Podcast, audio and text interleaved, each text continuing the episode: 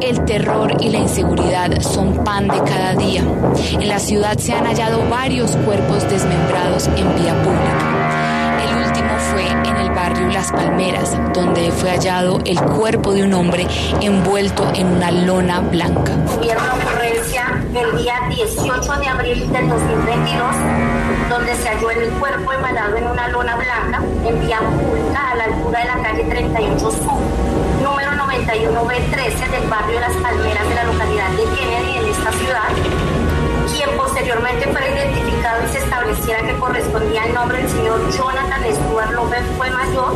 Víctor Manuel Quintero y Alfredo Brito Pérez dos ciudadanos extranjeros fueron señalados de torturar y asesinar a un joven el pasado 18 de abril en la localidad de Kennedy en el suroccidente de Bogotá. Según el material probatorio, luego de ejecutar el crimen, estos dos hombres se habrían reunido con varios presuntos integrantes de la estructura criminal conocida como Tren de Aragua en un bar del sector donde ocurrió el crimen.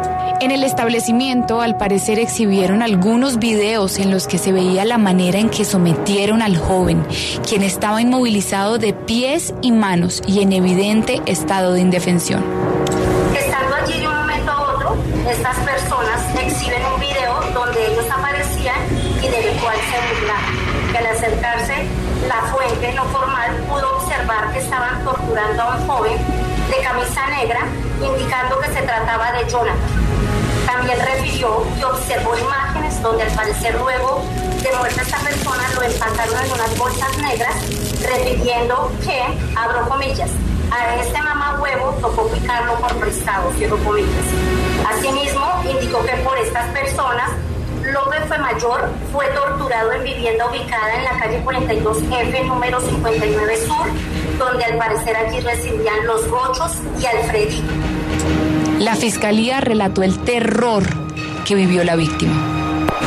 Usted, señor Víctor Manuel Salazar Quintero, procedió a ejercer fuerza colocando sus rodillas sobre la cara de la víctima. A su vez que la víctima explicaba que solo le gustaba robar celulares. Manifestaciones que determinan que esta que estaba era suplicando por su integridad, mientras otro sujeto de sexo masculino le interrogaba y filmaba como si esto fuera una hazaña ver el sufrimiento y el padecimiento de una persona.